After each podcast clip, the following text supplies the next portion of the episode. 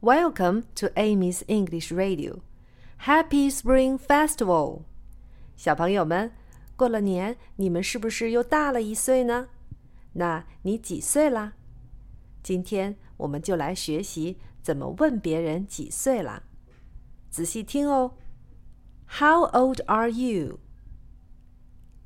How old are you?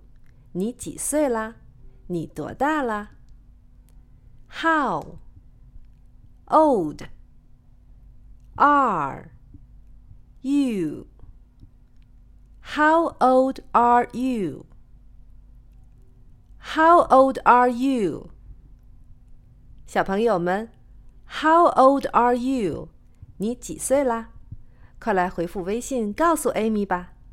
下次我们一起来学习如何回答这个问题。See you tomorrow.